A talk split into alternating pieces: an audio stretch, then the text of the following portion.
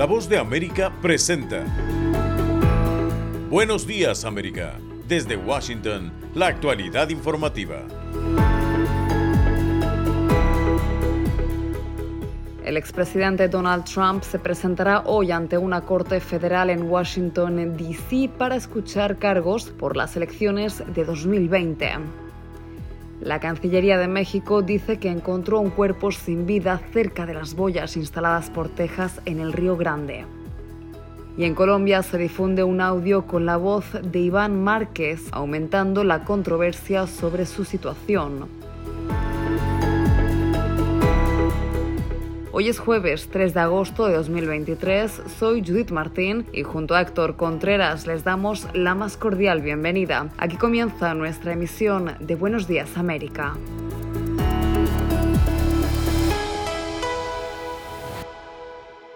El Tribunal Federal del Distrito de Columbia en Washington, D.C. a las 4 de la tarde será el lugar donde se espera que el expresidente Donald Trump comparezca ante la magistrada Moxila Upanyaya para escuchar los cargos tras su imputación por sus presuntos intentos de revertir el resultado de las elecciones de 2020. Durante la diligencia, la jueza escuchará los argumentos de los fiscales y de la defensa y podría establecer los pasos a seguir en el caso. A pesar de que la jueza concedió al exmandatario la opción de realizar el proceso virtual o personalmente, el mismo expresidente Trump fue quien decidió asistir al edificio federal, lo que ha hecho que las autoridades de la capital estadounidense deban desplegar un operativo especial para evitar desmanes de los fanáticos del político de 77 años. A su llegada al recinto oficial se espera que el expresidente Trump realice algunos procesos como la toma de las huellas dactilares, pero se descarta que el ahora precandidato republicano a la presidencia sea detenido y se tome la foto de rigor, algo que ya ha ocurrido anteriormente en diligencias similares. El expresidente republicano, que ha catalogado los tres casos penales en su contra como una cacería de brujas en los que se le ha sindicado durante los últimos cuatro meses, podría declararse no culpable, como ha ocurrido con los otros cargos. Es la primera vez en los 247 años de historia del país que un expresidente ha sido acusado de tratar ilegalmente de permanecer en el cargo por otro periodo de cuatro años en lugar de entregar el poder pacíficamente.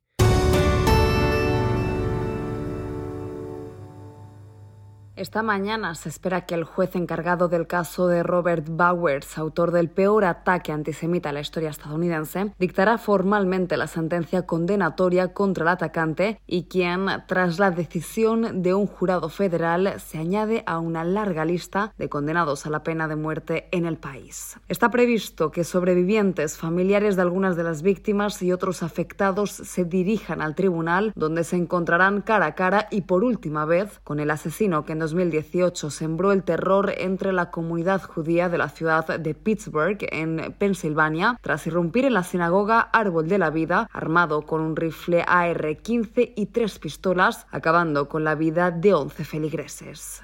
En aquel fatídico día del sábado, en octubre de 2018, en la sinagoga se encontraban reunidos miembros de tres congregaciones diferentes y las víctimas, ocho hombres y tres mujeres, tenían entre 54 y 97 años. En tanto, en junio y tras horas y horas de deliberación, un jurado federal declaró culpable a Bowers de 63 cargos, incluidos delitos de odio con resultado de muerte y obstrucción del libre ejercicio de la religión. Ese mismo jurado federal que condenó a Bowers recomendó que fuera ejecutado por un ataque cuyas consecuencias continúan presentes casi cinco años después. El acusado, quien no negó su culpabilidad, apenas reaccionó en el momento en el que se anunció la sentencia, reconociendo brevemente a su equipo legal y a su familia mientras salía de la sala del tribunal.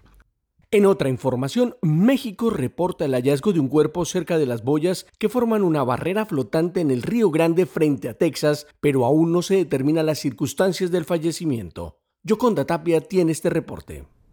El gobierno mexicano informó por primera vez el hallazgo de un cuerpo a lo largo de la barrera flotante que el gobernador de Texas, Greg Abbott, instaló recientemente en el Río Grande frente a Eagle Pass. Y la Secretaría de Relaciones Exteriores de México dijo que las autoridades encontraron el cuerpo fuera del agua y tratan de determinar las causas de la muerte, aunque mencionaron que fueron funcionarios del Departamento de Seguridad Pública de Texas los que notificaron el martes al Consulado de México en Eagle Pass sobre el cuerpo. Las autoridades mexicanas dijeron que aún se desconoce la nacionalidad de la persona o la causa de la muerte, que sucede luego de varias advertencias sobre el peligro de la barrera porque está diseñada para que a los migrantes les resulte más difícil trepar o nadar debajo de ella. La Cancillería mexicana había advertido sobre los riesgos que plantean las boyas de color naranja brillante del tamaño de una bola de demolición en el Río Grande y también afirmó que la barrera viola los tratados sobre el uso del río y viola la soberanía de México. Dejamos claro nuestra preocupación por el impacto en la seguridad y los derechos humanos de los migrantes que tendrían estas políticas estatales, dijo la dependencia gubernamental. La barrera se instaló en julio y se extiende aproximadamente a lo largo de tres campos de fútbol.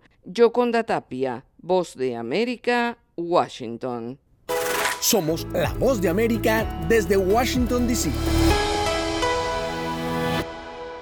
En Buenos Días América, la actualidad continúa. Luego de siete meses de tensión con México, el Perú asumió la presidencia pro tempore de la Alianza del Pacífico. Silvia González tiene el informe. Desde ahora, Perú asume la presidencia pro tempore de la Alianza del Pacífico con el objetivo de impulsar la ampliación con nuevos miembros y también promover el desarrollo económico, incluyendo a las pequeñas empresas. La canciller peruana Ana Cecilia Gervasi destacó sobre el tema. Nos proponemos fortalecer la agenda económico-comercial de la Alianza para que se amplíe el comercio intrarregional, que es tan importante para nuestras micro, pequeñas y medianas empresas. La Voz de América dialogó con el internacionalista de la Pontificia Universidad Católica, Oscar Vidarte, quien consideró que luego de la crisis social que ha tenido el Perú, este nuevo cargo ayudará a la imagen del país. Yo creo que el gobierno peruano ha buscado recuperar un poco esos espacios internacionales, recuperar legitimidad, el posicionamiento internacional del Perú luego de todas estas críticas y obviamente asumir el liderazgo de Alianza del Pacífico. Así esto no tenga resultados, digamos. El internacionalista Oscar Vidarte precisó que este avance no nos debe desviar de la realidad en lo que respecta a nuestra relación con el gobierno mexicano, por lo que considera que no habrá cooperación ni acercamiento con este país. Por su parte, el presidente del Instituto Peruano de Acción Empresarial, Gonzalo Galdós, a través de nuestra afiliada RPP Noticias, precisó que la Alianza del Pacífico nos abrirá nuevos mercados. Indudablemente que hay una mezcla entre un desafío para las empresas de tener la calidad de productos y servicios que puedan permitirle acceder a estos mercados, pero al mismo tiempo también es una gran, gran oportunidad para, para exportar. ¿no? Cabe señalar que el Perú tendrá la oportunidad de ejercer la presidencia pro tempore de la Alianza del Pacífico hasta marzo del 2024, donde luego pasará a Chile. Silvia González, Voz de América, Perú. Están escuchando Buenos Días América. Hacemos una pausa y ya volvemos.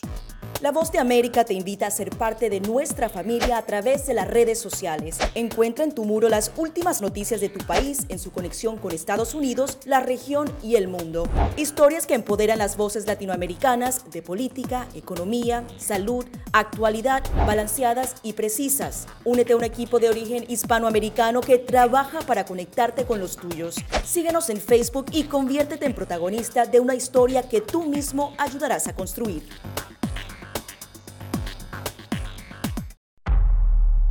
Desde la voz de América, la actualidad de la crisis en Ucrania. La guerra había comenzado.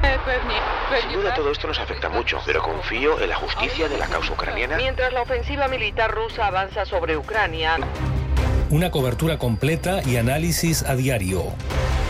Sus habitantes quieren escapar cuanto antes. Salvador no escapará a los efectos. El ejército ucraniano dice que la cantidad de ataques de artillería en la... Haciéndose audible la invasión en Ucrania. Guatemala condenó enérgicamente la tensión que crece entre Ucrania y Rusia. Sintonícenos y síganos en las redes sociales como Voz de América. Somos la voz de América y las noticias continúan. Pese a las versiones sobre su supuesta muerte, reapareció el líder disidente Iván Márquez en una comunicación enviada a la disidencia. Márquez expresa apoyo al gobierno de Gustavo Petro y a su política de paz. Manuel Arias tiene los detalles. Luego de que el 4 de julio se anunció la supuesta muerte en Venezuela del ex negociador de las extintas FARC, Iván Márquez, el líder de la disidencia reapareció mediante un audio revelado por medios de comunicación en Colombia. El comandante de la segunda Marquetalia recurre a un verso de una canción del folclore caribeño colombiano para aclarar su supervivencia. Inicio esta alocución tomando de las páginas doradas de nuestro vallenato caribe universal la certeza del juglar magdalenense de que Abel Antonio no muere todavía, Abel Antonio muere cuando Dios lo necesite. Espero con estas palabras disipar algunas dudas. Entre tanto, el ministro de Defensa de Colombia, Iván Velázquez, señaló que inteligencia militar investiga la autenticidad de la grabación. Esto es tema de verificación de parte de la inteligencia. No podemos en este momento adelantar ninguna conclusión sobre la supervivencia de Iván Márquez. En la grabación, Márquez expresa su apoyo al gobierno de Gustavo Petro. Celebramos que el gobierno del presidente Gustavo Petro haya logrado llegar al primer año de su mandato en medio de circunstancias por demás complejas, dentro de las cuales son notorias las resistencias de los poderosos. Márquez expresa en la comunicación su apoyo a la política de paz total de Petro y anuncia que mantendrá los acercamientos en busca de diálogos con el gobierno nacional. A propósito de las negociaciones de paz, hoy en Colombia inicia el cese bilateral al fuego con el ELN y se instalan en Bogotá las mesas de participación, espacios donde la población civil tendrá protagonismo en una nueva fase de las negociaciones de paz entre el gobierno y el ELN. Manuel Arias Naranjo, Voz de América, Colombia. En otras noticias, miembros de la sociedad civil rechazan que seis sindicalistas hayan sido condenados a 16 años de prisión en Venezuela. Carolina Alcalde tiene los detalles.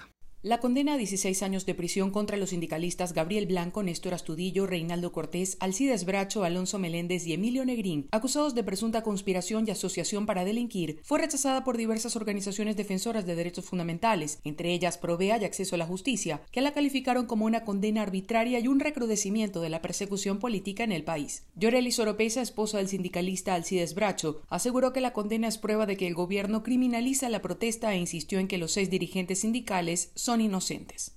Ha condenado a una familia a no tener a seres queridos, ha condenado a un país, ha condenado a un grupo de personas que creemos en la libertad, que creemos en la justicia, pero no nos van a milanar. Eduardo Torres, abogado de los dirigentes, aseguró que en Venezuela no existe un sistema independiente de justicia e hizo un llamado a instancias internacionales. Aún sin pruebas, la juez del Tribunal Segundo de Funciones de Terrorismo los ha sentenciado a 16 años. Esto es una injusticia y debe ser reflexionada por el movimiento de los trabajadores venezolanos, por el pueblo venezolano y por los organismos internacionales de derechos humanos. Los dirigentes sindicales fueron detenidos el año pasado luego de haber participado en diversas protestas para exigir reivindicaciones laborales y salariales. En su más reciente actualización oral presentada en marzo, la Misión Internacional Independiente de Determinación de los Hechos sobre Venezuela destacó que tras la disminución de las protestas masivas, la represión se ha enfocado en los actores de la sociedad civil percibidos como opositores al gobierno, y se refirió directamente al caso de los dirigentes sindicales. Carolina Alcalde, Voz de América, Caracas. Están escuchando Buenos Días América. Hacemos una pausa y ya volvemos. A tempranas horas de la mañana, acompañado por sus aliados políticos, el presidente... No coincide con la medida unilateral implementada por el gobierno de Estados Unidos. Que ya por precaución han recomendado no viajar a la zona estos son los corresponsales de la Voz de América. Álvaro Algarra, Voz de América, Caracas. Giselle Jacome, Quito, Ecuador, Voz de América. Juan Ignacio González Prieto, Voz de América, Buenos Aires, Argentina. Llevando siempre la información desde el lugar de los hechos. La economía de Uruguay lleva 15 años de crecimiento ininterrumpido. Fue designado con 94 votos de los 128 asambleístas que forman. Sara Pablo, Voz de América, Ciudad de México. Nerima del Reyes, Voz de América, San Salvador.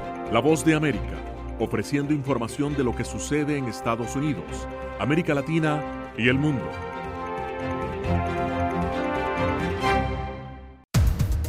Los acontecimientos de Estados Unidos, América Latina y el mundo en 30 minutos. Con corresponsales en varios puntos del país. El Mundo al Día se emite desde nuestros estudios en Washington a través de nuestras afiliadas en la región latinoamericana con la información balanceada de lo que sucede en Estados Unidos y el mundo. ¿Qué tal amigos? Les saluda Henry Llanos para invitarlos a escuchar Deportivo Internacional. De lunes a viernes, el resultado y las noticias de los eventos deportivos internacionales en un solo lugar.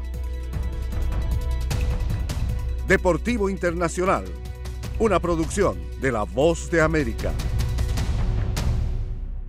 Más noticias en Buenos Días América. Hechos de violencia llegaron a las afueras de la Ciudad de México, donde presuntos talamontes quemaron vehículos y se registró un enfrentamiento con agentes de seguridad.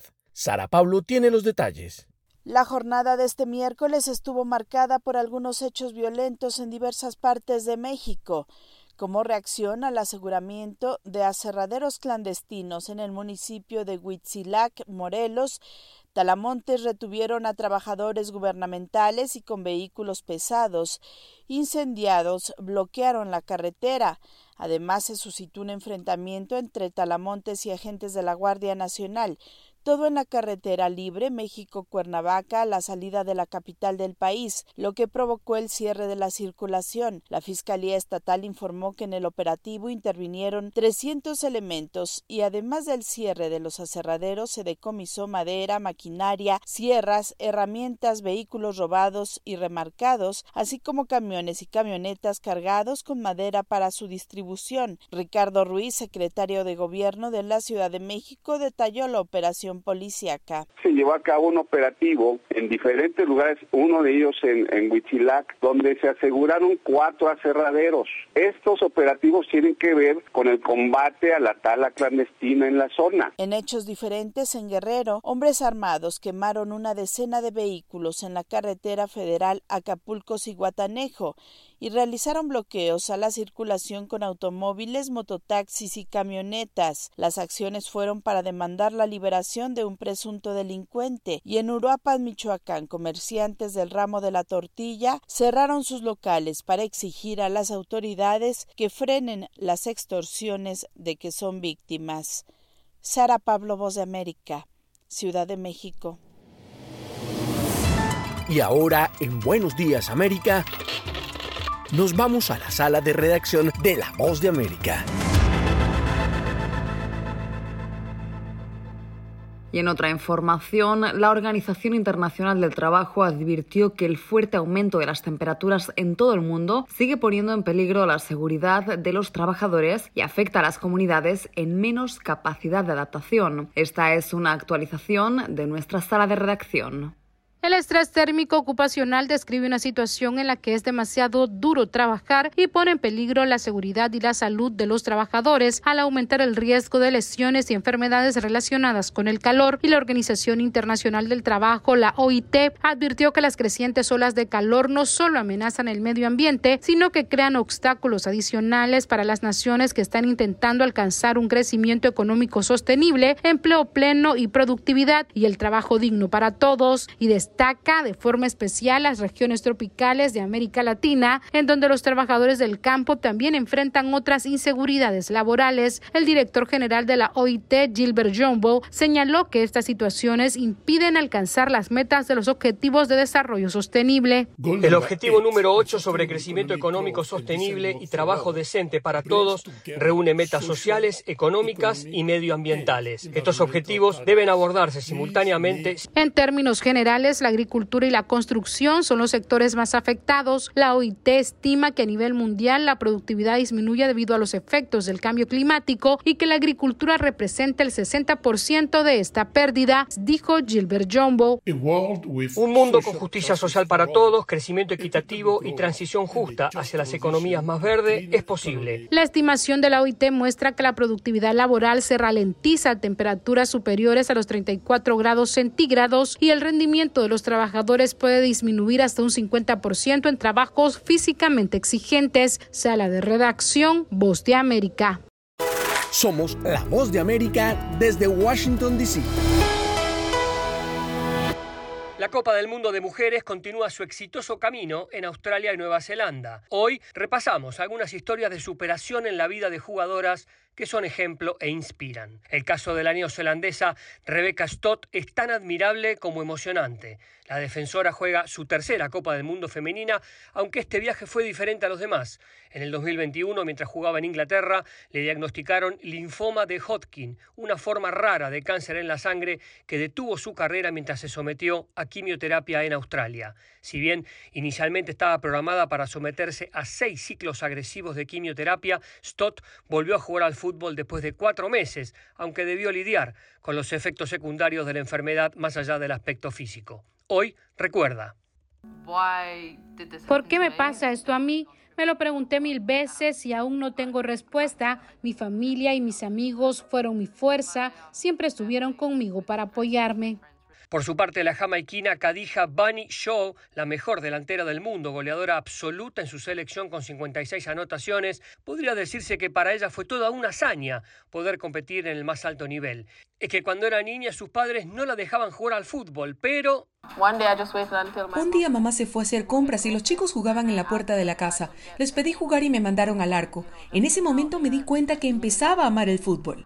Una convocatoria a la selección sub-15 a los 13 años fue el punto de inflexión para su carrera. Su talento le valió una beca para estudiar en la Universidad de Tennessee, donde compaginó el fútbol y estudios para completarse una licenciatura en comunicaciones. Sin embargo, sus primeros años allí estuvieron plagados de tragedias familiares. Perdió a dos sobrinos y cuatro hermanos por la violencia relacionada con las pandillas y uno en accidente automovilístico. Estuvo a punto de dejar todo y volver a su país pero su madre le insistió para que siguiera. La capacidad de superar tal adversidad le ayudó a forjar su carácter y lograr su éxito. Admirable. Gustavo Cherkis, Voz de América, Washington, D.C. Somos la Voz de América desde Washington, D.C. Ustedes se informan con Buenos Días América. Para poder trascender y jugar una Copa del Mundo, el camino no es siempre sencillo y hoy destacamos algunos casos de jugadoras mundialistas que se sobrepusieron a la adversidad y brillan con su juego. Gustavo Cherkis tiene este reporte. La Copa del Mundo de Mujeres continúa su exitoso camino en Australia y Nueva Zelanda. Hoy repasamos algunas historias de superación en la vida de jugadoras que son ejemplo e inspiran. El caso de la neozelandesa Rebecca Stott es tan admirable como emocionante. La defensora juega su tercera Copa del Mundo femenina, aunque este viaje fue diferente a los demás. En el 2021, mientras jugaba en Inglaterra, le diagnosticaron linfoma de Hodgkin, una forma rara de cáncer en la sangre que detuvo su carrera mientras se sometió a quimioterapia en Australia. Si bien inicialmente estaba programada para someterse a seis ciclos agresivos de quimioterapia, Stott volvió a jugar al fútbol después de cuatro meses, aunque debió lidiar con los efectos secundarios de la enfermedad más allá del aspecto físico. Hoy recuerda. ¿Por qué me pasa esto a mí? Me lo pregunté mil veces y aún no tengo respuesta. Mi familia y mis amigos fueron mi fuerza, siempre estuvieron conmigo para apoyarme.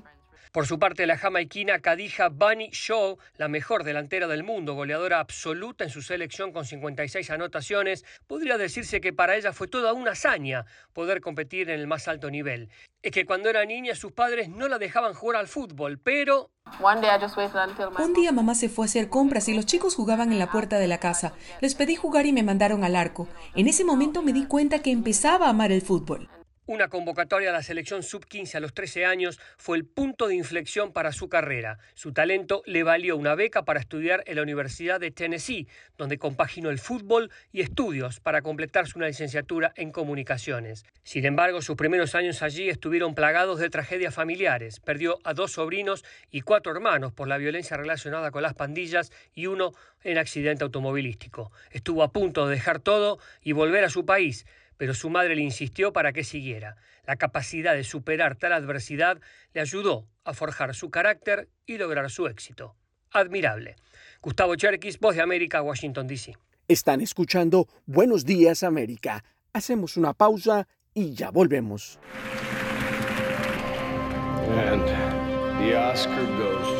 Acompáñenos de lunes a viernes con las noticias del mundo del entretenimiento. Lo mejor del cine So, Skrulls are the bad guys. Los estrenos de Hollywood. I've never seen anything like this. Who am I? She's the last of her kind. So I'm 300 years old. The leader you are. You have the most advanced weapon ever. Lo mejor en música. las noticias del espectáculo. Lady Gaga declaró al diario The New York Times que se... el actor Alex Bowen dijo el miércoles que se inscribirá en un curso de lunes a viernes. El mundo del entretenimiento llega a ustedes desde los estudios de La Voz de América en Washington.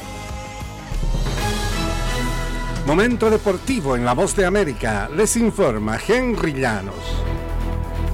En el tenis internacional, Andy Murray agradeció a los aficionados por haberse ausentado de sus trabajos para verlo jugar en el abierto de Washington el miércoles por la tarde. Su actuación con la calidad de otras épocas hizo que valiera la pena. Victoriado por una multitud ruidosa en la cancha, el británico, tres veces campeón en Grand Slams y quien fue el número uno del mundo, remontó para ganar el tiebreak del primer set y vencer al estadounidense Brandon Nakashima.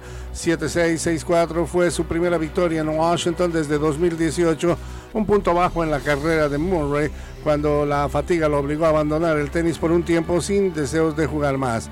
El astro dejó de sufrir esos problemas ahora y ha demostrado que a sus 36 años todavía tiene un toque muy especial. Es agradable estar de regreso y no tener más esos temas y poder jugar sin dolor, decía el astro británico y nada de bajar la guardia o apelar a procesos de adaptación. Lionel Messi ha comenzado su era en el fútbol norteamericano marcando goles a raudales. Messi anotó por tercer partido consecutivo y logró su segundo doble en fila con el Inter de Miami que venció el miércoles 3-1 al Orlando City en un duelo de 16 avos de final por la League's Cup cuyo inicio se demoró 95 minutos por una serie de tormentas eléctricas.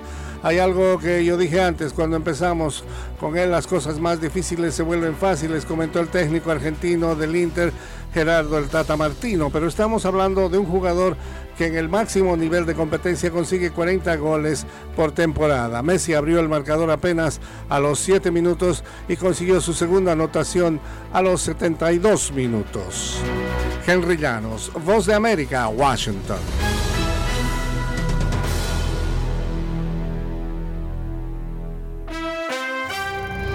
Estas son las noticias del espectáculo. Les saluda Alejandro Escalona desde La Voz de América en Washington. Líderes sindicales de Hollywood tienen previsto reunirse con representantes de los estudios para discutir el reinicio de las conversaciones a raíz de la primera comunicación de carácter oficial entre las partes desde que comenzó la huelga hace tres meses.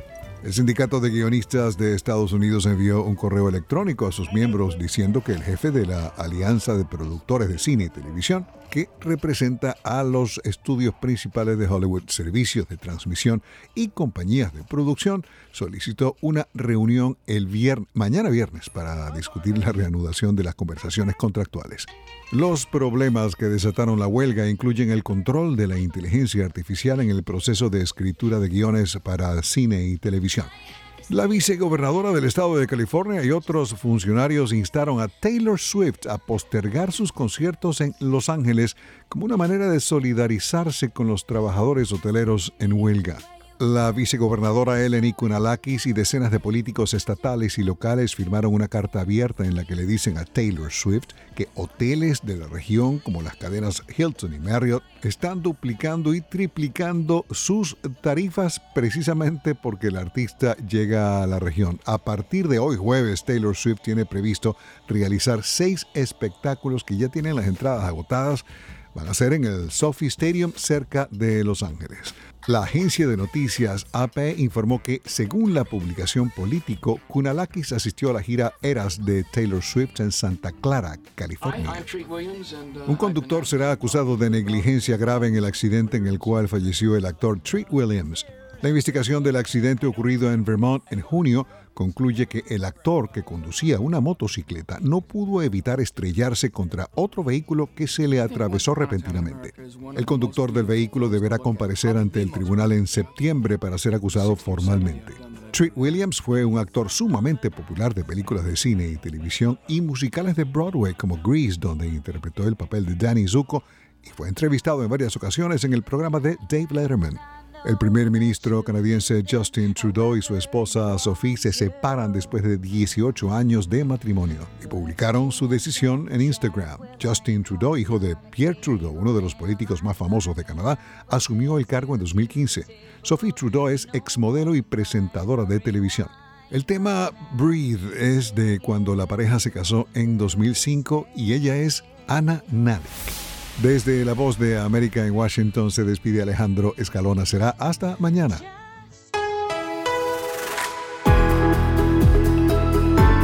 Y hasta aquí, buenos días América, pero las noticias siguen. Soy Héctor Contreras. Soy Judith Martín y les agradezco su sintonía y los invitamos a que nos visiten en todas nuestras plataformas sociales de La Voz de América y en nuestra página web vozdeamerica.com. Hasta nuestra próxima emisión.